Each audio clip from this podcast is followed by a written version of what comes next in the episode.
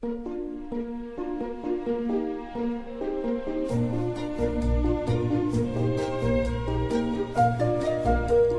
末的午夜场，快乐分多金，Emily 带给你自在好心情，最舒服的姿势，最安静的角落，享受一个人的夜生活。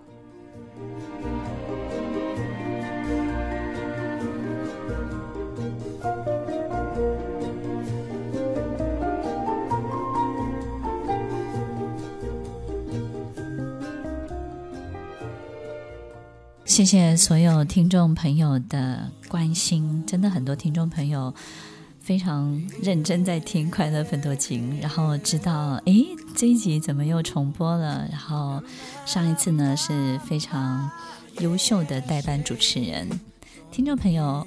Emily 已经康复了，我回到快乐分多金了，请大家不要担心。然后非常感动，在这段时间很多很多人的问候，也希望在快乐分多金所有的听众朋友群当中呢，我们可以真的活得更温暖。然后每一个人在经历病痛之后，都能够健健康康恢复起来，回到最好的状态。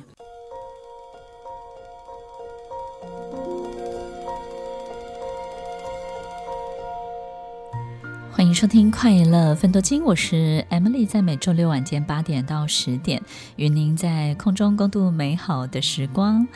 听众朋友，我终于回来了，谢谢大家，真的真的非常非常谢谢大家。然后呢，也真的看到很多认真这个听节目的观众，呃，听众朋友们，然后呢，也都知道，就是说，诶，怎么这这一次这一集的节目呢，是以前播过的。或者是呢？哎，M 老师还没回来，M 老师到底怎么了？真的谢谢大家。然后呢，真的赶上流行，然后呢，这个 COVID-19 Omicron 真的是没有办法太容易躲得掉。然后呢，也真的就确诊了。在这个确诊的过程当中呢，其实真的身体很不舒服。然后也不知道这个轻症的意意到意思，或者是涵盖的范围到底是什么。但是呢，的确是一个非常辛苦的过程。然后呢，自己本身也有气喘，所以呢，这个并发症呢就比较多一点。所以听众朋友，也许你真的也自己遇上了，或者是还没有遇上的朋友们，那么跟大家分享一下，可能你一开始呢，真的就是。以为是感冒，然后当然我自己有上吐下泻，就是呢，所有这个 COVID-19 的所有的症状呢，我是全套配备，全部都中了。呃，在前三天的时候呢，都是快筛阴，然后呢，这个所有的过程症状呢，都让自己匪夷所思，好比你会极度的疲惫，然后你会突然之间没有任何的体力，但是你的快筛都是阴的。然后在所有做的事情当中呢，大概站不了多久，你就要躺下来休息。然后呢，这个肠胃呢极度的不舒服，然后也感觉自己在发高烧，所以你可能会误以为是肠胃炎，也可能会误以为是这个别的症状。但是因为快筛阴，就让你感觉没有没有办法去核对到底自己。怎么了？一直到这个高烧起来之后呢，才快筛阳，然后呢就必须要去 PCR，然后到了这个医院。所以这个过程当中呢，其实的确有很多很多这个模糊地带。所以听众朋友自己一定也要非常小心。当你开始有症状的时候呢，不要轻忽它。那也可能因为我们在检验的过程当中呢，会有一些时间差，因为病毒量的。这种大小多寡，可能都会影响我们在检验的时候的判断。所以当，当你有一些症状的时候呢，可能自己就要特别特别的提高警觉。然后在这个过程当中呢，其实很可能你就在三四天之后，然后你就确诊了。然后在接下来你怎么样去照顾你自己？其实这个每一次的。这个过程呢，都没有办法去比照一个感冒的经验，但是我相信很多听众朋友是轻症哦，是完完全全几乎没有任何症状的。但是我自己有一个感受呢，可以跟听众朋友分享，就是呢，平常你最脆弱的地方，它就会往那个地方去。所以你其实很多你平常就很脆弱的这个身体的这个现象，它可能就会变得比一般更严重一点。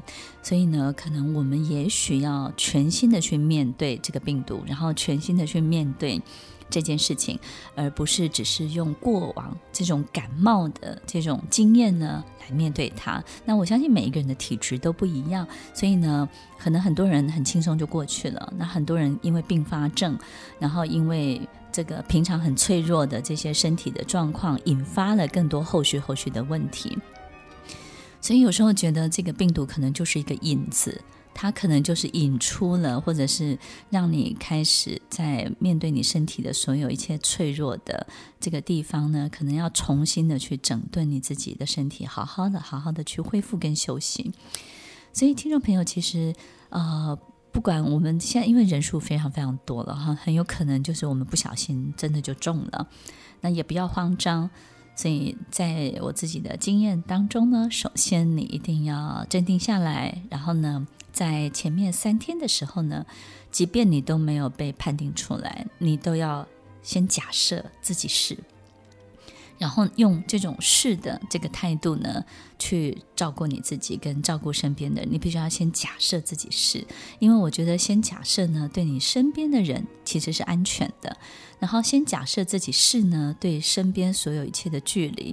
好比说，我自己的工作就会先停摆，因为我自己会影响到太多太多的学生，然后影响到太多的企业。在我顾问的公司，或者是我辅导的企业，或者是我上课的所有学生的数量当中呢，是非常高的。所以这个过程当中呢，我们必须要先假设我们就是了。有时候我们可能也要先假设。旁边可能也就是，也因为这样，所以我们才能够拉出一个最安全的距离，保护自己，也保护别人。你说是吗？听众朋友，我相信有很多人会在各个平台或是各个机会当中去分享自己的确诊经验，但是不管别人分享的是什么，也许发生在你身上的永远只有属于你自己的感受，然后也许你经历的这一切不见得会跟别人相同，所以听众朋友，你一定要记得哦，用全新的经验、全新的态度去面对这个新的病毒，它在我身体产生的很多奇妙的变化，让我自己也非常的惊讶，然后它。的确是一个不可控制以及我们不认识的一个很大的考验跟挑战。但是呢，也许当我们去用一个全新的方式去看待它的时候，我们就能够得到最好的解决阴影的方式，然后我们就能够在这个过程当中安然的度过。当我们有机会好好的生病一场，然后大病一场，你就会发现。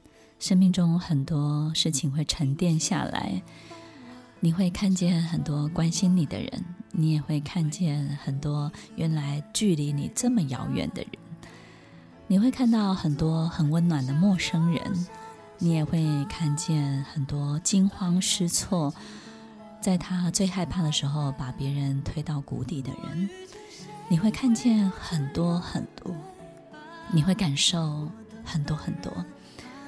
于是你在每一天，在身体辛苦的抗战的过程当中，你都可以知道你的思想、你的所有的思考，你心里面的所有的一切越来越清楚，越来越简单，然后越来越明了。你发现这辈子所有的一切方程式都是最简单的等号。你是谁，你就会得到什么。平常的你真正的样子是什么，你就会有什么样的朋友来照顾你，你就会有什么样的家人来关心你，你就会得到什么样的对待。你会发现，原来所有的方程式都只是一个等号而已。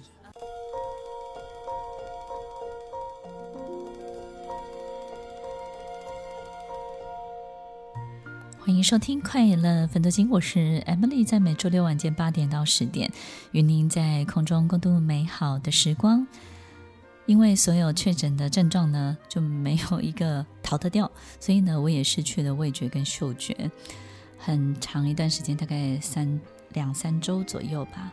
然后你就会发现这个世界就失去了乐趣，对不对？你你开始没有了吃东西的乐趣，然后呢，这个每一个东西都很难吃，然后你你有时候会觉得，原来人生当中的这么这么大的幸福，原来来自于这么小的一个地方，就是你对食物的感觉，你是可以品尝得到它的香味、它的美味的。当你失去了嗅味觉的时候，你真的不知道每一天你到底要等待什么，然后呢，你要追求的东西是什么？然后当你又没有有声音去上课去讲话的时候，然后你又没有办法去有任何的行动能力的时候，你到底要做些什么？所以，听众朋友，有时候我们所有身上的工具突然之间就都不见了，那那一刻呢，我们好像觉得自己好像。被武功全废了，那个当下，你可能会把所有的欲望缩到最小，就是希望自己一天一天的好起来，每一天的好起来，你都会觉得特别的开心，特别的快乐。看到这个温度呢降到三十八度以下的时候，我第一次看到三十七度九的时候，我就觉得好兴奋哦，我就觉得我好了。然后呢，待好几天都在三十八度二、三十八度，然后你就会觉得非常的沮丧。你已经喝了这么多的水了，为什么温度就是降不下去？然后第一次看到三十七出现，哪怕它只是三十七度九，你都兴奋的快要跳起来了。然后你就觉得全身充满活力了，对不对？你会你会对所有人生的一切降到最低，然后你会觉得哇，你的身体又再一次是你自己的了。然后，当你开始吃到这个食物的味道的时候，我第一次吃到这个味道的时候是白煮蛋。那个在电锅里面蒸了两颗白煮蛋，然后呢，反正就是也没有太多的期望，对不对？就想说蛋白质好，每天两颗把它吞下去吧。当你剥开蛋壳的时候，你发现哇，这个蛋黄怎么这么好吃？然后我就看了一下蛋的这个盒子，我就发现说，哦，也许它是一个很很棒的土鸡蛋还是什么，因为这样好吃吧。可吃到一半，我发现，哎，不对不对不对，我恢复了，我恢复了，就好开心哦！你吃到白煮蛋的味道，味道哇，真的很嫩，很好吃。哇，你就就好起来了，就觉得哇，人生原来原来这些东西这么这么的珍贵。所以，听众朋友，这是我个人的经验分享喽。然后呢，当然也跟跟大家报个平安。然后也希望大家在万一不小心经历这个过程，或是旁边的人，我们在经历这个过程的时候呢，都能够真的就是臣服是什么？我觉得有时候臣服不是一种心理状态的臣服，有时候臣服是一种你就是武功要全废。然后呢，废到最后呢，你发现自己啥都做不成的时候，哇，你就觉得那个臣服是一个很美妙的过程。它不是因为打败，它没有被打败的感觉，它就是一种真的，你什么都没有了，然后你重新再开始。所以，当我恢复声音了，恢复嗅味觉了，然后恢复了一些行动的能力，哪怕可能还是会喘一点，你都会觉得自己好的不得了，世界无敌强，对不对呢？在这个过程当中，我们也会感受到很多的人性。我相信听听众朋友最近一定体会非常的深刻，不管是在排队啊、快筛啊，或是这种这种很紧绷的焦虑、压力，然后这些在转嫁的过程当中，每一天听到媒体的这些所有一切的报道，你都会非常非常的害怕，非常的恐慌。在这个当下，所有的人性的表现。我们发现呢，其实一个人生病到最后，当他真的在很大的病痛当中的时候，他是很难善良的，对不对？也很难慷慨。所以，当我们发现一个真的在不管是生命的边缘、垂危的边缘，或者是很大的病痛当中的人，他还能够慷慨，他还能够善良，我们就会看到人性中很伟大的部分。我记得我在快山羊要去。医院 PCR 的过程当中，这个医院联合医院离我家有点远啊，大概走路大概半个小时左右。但是呢，也没有办法搭搭大众的交通工具，那也不想坐家人的车，因为也怕传染给家人或是亲朋好友。但那个当下，我就决定自己走去，然后在很这个很大的太阳下走去医院。然后走着走着呢，你就会发现自己真的快不行了。然后到了医院呢。他就要我缴这个挂号费，两百块钱还是三百块钱？然后我发现，哎，一打开这个兜，兜里没钱了，知道吗？然后我就说怎么办？这个我已经快晒阳了，然后呢，我又没带钱，那我我现在要去领钱，那请问哪里可以领钱？然后我要重新排队嘛？那这个护士也蛮好的，他就说啊，你就到里面去领钱，里面有一个 ATM，你可以去里面领钱。然后我要进去医院里面的时候，他刚好有一个这个。这个防护门，然后呢，有很多的医护人员在那边，那我就不敢进去，因为我也很害怕，因为高烧。然后我就给他看我的快筛机，我说我已经是确认快筛阳，那我可以进去吗？因为我没有带钱，然后我要缴这个挂号费，然后我我我要怎么办？这样子，然后他们就叫我赶快走开，就大吼我说走走走走，离离远一点，已经快筛阳，不要过来。然后我就说，那那这附近还有哪里可以领钱？然后他说不知道不知道，你自己去想办法。其实那个时候也很无助，对不对？我也不会怪他，但是我很无助，我就有时候就怪自己，就出门忘了带钱。然后这个时候呢，就有一个护士，他就从他的皮包里面呢拿了三百块钱，然后呢就拿给我。然后他说我现在用丢的，但是我我不是说你怎么样，只是我们不要接触啊。我就。稍微丢一下，往前丢，然后你你你拿去，你不用还我。其实其实那个当下真的很感动，都我都快要哭出来了，因为真的是很无助。然后排队的人很长，那你你不可能再重新排队一次，然后你不知道自己该怎么办。我就拿着那三百块，然后我就说等一下我还你，我去领了钱还你。他说你真的不用还了，然后你赶快去。其实其实我我我觉得这个这个过程当中，我当然。很多人就说：“哦，那是你的福报，为什么？”我觉得我感受到的不是福报，我感受到的是人性的光辉，这是人性。所以其实每个人都自顾不暇，但是呢，人还是人，人终有善良温暖的那一面。然后有时候我们真的会看到这一面，你就会好好的去珍惜。然后最重要的其实不是你感受到了之后你得到了多少，而是我们有没有办法。把这样的温暖传递出去。当有一个人真的也需要你的时候，当别人真的需要帮忙的时候，当我们自己也非常危急的时候，我们能不能够还有一点点这样小小的慷慨？当我们在最无助的时候，也许上帝就会派来天使。我自己在这个求诊的那个那一趟路的过程当中，看到很多很多的天使。因为当我从联合医院走出来的时候，我一样要走三十分钟的路再走回家。然后当有人看到我手上拿着药包，然后从那个队伍走出来的时候，就有一个老婆婆撑着阳伞，远远地告诉我，她说很快就好了，不要担心。然后呢，要加油啊，回去多喝水。我不认识她。然后我发现她才正要从队伍的最末一个。开始排，我们也许没有多余的心力再去照顾别人，然后也许我们已经自己已经在一个最危险的状态里面，或者是自顾不暇，或者是需要自求多福。听众朋友，还是有很多人会帮你，还是有很多温暖的人在你身边。如果我们也可以对别人多做一点点，那么别人呢就会感受到多一点点。我们这个社会在现在这个紧急的状态当中呢，就会稍微再缓和一点。台湾人真的是最温暖的。听众朋友，也许疫情笼罩着我们，动弹不得。现在你的生活可能一团混乱，也不知道小孩该不该上学，也不知道自己还能够有多久的工作。不管我们有多大的变数，我们就好好的把握我们能够把握的一切。每天好好的吃饭，好好的睡觉，好好的戴好口罩，好好的洗手，把自己的身体先照顾好。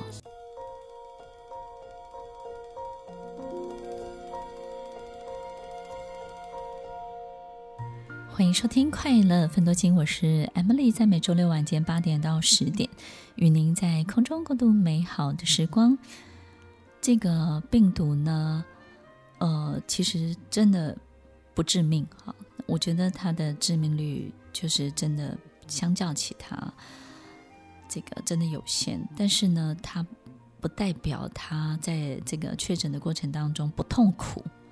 所以不致命不代表不痛苦。所以呢，听众朋友其实最紧张、最焦虑的，可能就是在呃这个确诊之后，这个这个病程。所以很多人可能会讲得很轻松，哈，那真的是每个人的状况不一样。但是听众朋友，我觉得它不代表你在这个病程当中可以很轻松的度过。那我觉得可能。也许每一个人的状况不同，所以很多人就会很想要代表他自己，去告诉别人就是这样，所以你们也会这样。但是呢，我自己经历的，因为不是这样，因 为实在太痛苦了。所以呢，我就会很想要告诉听众朋友，就是当然轻微的这个我们要很祝福他，对不对？这个一定是很很棒的事情，就是两三天没感觉，甚至无症状。但是万一你不小心跟我一样这么痛苦，跟我一样这么严重的时候，你一定要好好的、认真的去对待它，好不好呢？那其实，在这个。生病的过程当中呢，我觉得我很幸福，因为我很多的这个身边的人啊、朋友啊、员工，呃，对我都非常的照顾。有的人把他的药省下来给我吃，哦、他吃一半，然后呢，省下来给我吃，因为我后面拿不到药。然后呢，这个有人帮我倒垃圾啊、然后每一天来收垃圾。其实，然后有人送餐，啊、所以其实在这个幸福的人们在。这个痛苦的过程当中，依旧过着这个被照顾的幸福的生活，我真的真的很幸运，然后很感谢他们。听众朋友，可能我们在家庭当中，万一父母确诊，小孩也确诊，那没有人可以照顾你怎么办？那就是三个人，可或者是全家四个人都确诊的状态，也没有人可以帮你送餐。然后这是一个非常非常辛苦的，你必须要真的多一点的精力去 take care 你的孩子，但是你的状况已经很不好了。但是因为住在一起，又经常同家人的确诊率又特别的高，然后我们在那个我们可能会同时好，但是那个阶段那个七天呢，三到四天，七天是一个很辛苦很辛苦的历程。所以听众朋友，我们宁可不要得，都不要觉得说，哎，是不是得了？反而更好，因为这个这个病痛，这个病毒，它会侵犯你什么？因人而异。所以，就像我们在高空弹跳，我觉得现在很多人就是我们在跳下去之后可能就好了，可能我们在跳之前是非常非常焦虑跟紧张的。那于是就有很多人会开始去告诉你，那也许跳了就好了呀，也许确诊了就没事了。我自己的感受是，宁可不要得，因为你的身体会遭受一个很大的这种破坏的过程。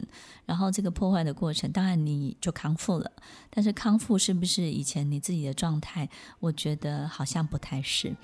那也许需要一个更长的这种康复修复的过程。但是很多年轻人也许很快，速度很快，他就会告诉你，哦，速度很快，对不对？然后那没有什么，没什么感觉。因人而异，所以好好的去对待它。所以呢，如果你的全家人，好好比说你的两个小孩，包含你自己，或者是你们甚至三代同堂，可能都有这样的状况的时候呢，用药。才是唯一之道，因为这个病，这个病毒呢，它可能不会是一个很致命的病毒，但是它会引发太多的并发症，它会在你平常呢最脆弱的地方呢去发展出可能你意想不到的很多的发展。我觉得其实最危险的地方其实是在这里，而不是它本身带来的东西。所以，听众朋友，也许我们平常就要养好身体，对不对？免疫功能要非常非常的好，然后好好的吃饭，好好的睡觉，好好的去休养，该休息的时候就要休息。所以，宁可不要得，都不要觉得说好像得了，反正就好了，也不要去听信说，哎，是不是大家都得一得？我觉得，当我们可以不用经历这一切，就不需要经历这一切。那怎么做呢？我自己的回想，我去 review 我在这个确诊过程跟没有之前，我觉得最大的差别就是口罩。所以听众朋友，如果你自己这个很大的幸运可以躲过的话呢，我会建议你一定要口罩戴好戴满。那么在医院的时候呢，其实医护人员呢也告诉我，他们都要戴三层的口罩，哪怕没有这个这个医疗用的这种顶级的口罩，他们就会戴三层哦，三层的口罩。所以口罩真的是很有用，它其实就是主角的第一道，对不对呢？然后再来就是一定要回从外面回去，一定要常常洗手，那用肥皂、香皂去洗手，把这个病毒呢稀释掉、洗掉，然后呢让它分解掉。就是在这两件事情当中呢，然后一定要好好的，我们能够做好保护自己的。的工作，那我自己会得到呢，就是因为我在授课的时候，因为是一个大量的课程，然后持续三四个小时，所以呢，后面免不了在自己很轻忽的时候就把口罩拿下来了。那也就在那一次，然后就得了。而他发病的速度是非常快的，只是他不见得会很快让你确诊。所以呢，其实他的反应其实潜，他的潜伏期很短，然后呢，很快就发作。所以有时候来势汹汹。所以，听众朋友，当你全家人有这种顾虑的时候，口罩一定要戴好。但是，一旦全家人都确诊的时候，用药，然后避免引发并发症，这件事情才是真正重要的。然后，当然好好的休息。那这是我从很多的医生朋友，然后以及我自己的经验，以及我被这个医护人员如何的去对待的这些正确的方式，然后分享给大家。所以，如果我们没有办法在第一时间得到药物的时候，我们就必须要让自己呢，可能真的就是不要变得那么严重，想办法要降温，然后想办法要舒缓，想办法要去透过各种不同的方式。那它是一个比较燥的症状，燥的病毒引发的很多的症状，所以我们要让自己的身体要 cool down 下来。听众朋友。呃，这是我个人的经验的分享。如果你还有很多的你自己的经历，或者是说你自己的不同的经验，我们都可以一起参考看看。然后，我希望大家就是在这个经历当下的这个疫情笼罩、疫情不断不断的升高的那个当下呢，我们照顾好自己，就不会拖累别人。然后呢，我们能够有多一点点的精力呢，去保持一点距离，我们就不会让我们的生活里面所有的人都在同样一个确诊的状态，然后混乱不堪。但是，一旦我们都在这样的状态当中，我们也都全家人都罹难，不是罹难，就是都确诊了，都罹患了，那我们可能就要好好的抱团，对对呢，好好的彼此的互相的鼓励，它会过去的。终究这一切会过去的，终究这一切的混乱会平息下来，终究一切会沉淀，终究会过滤。那过滤什么呢？过滤出我们开始懂得。知道怎么样好好的生活，好好的过日子，开始懂得每一个朋友为我们带来的意义，开始能够去明了，开始看得懂每一件事情到底要在我们生命当中产生什么样的作用。听众朋友，当我们只是一滴水的时候，这一滴水终究会干掉。终究会消失，但是当一滴水流入海洋的时候，这滴水就会得到海洋的力量。不管我们处在什么样的状态当中，这个状态一定会带给我们我们看不见的好处、看不见的优点、看不见的礼物。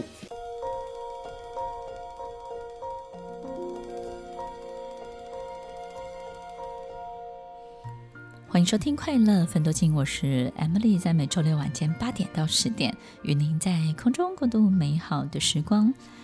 生活虐我千百遍，我待生活如初恋。这个好难，对不对？我们怎么样可以在生命持续折磨我们的状态之下，然后我们依旧对他不失望？在我们经历了三年的疫情。这个三年当中，我相信很多人的人生呢，就是有很多的变数。但是很多人是不是也静止不动，对不对？听众朋友，也许我们好像很多施展的这个所有东西呢，都没有舞台可以去绽放开来。但是我们这三年当中可能会停滞，对不对？在一个。很美妙的真空的状态，我不晓得各位有没有冻龄，搞不好你冻龄啦，对不对？你可能就是哇，这三年你多赚了一千万好了，但是呢，可能十年后你要花好多的钱让自己这个逆龄又冻龄，对不对？但是这三年当中呢，你不费吹灰之力，你整个人人生就在一个停止的三年当中。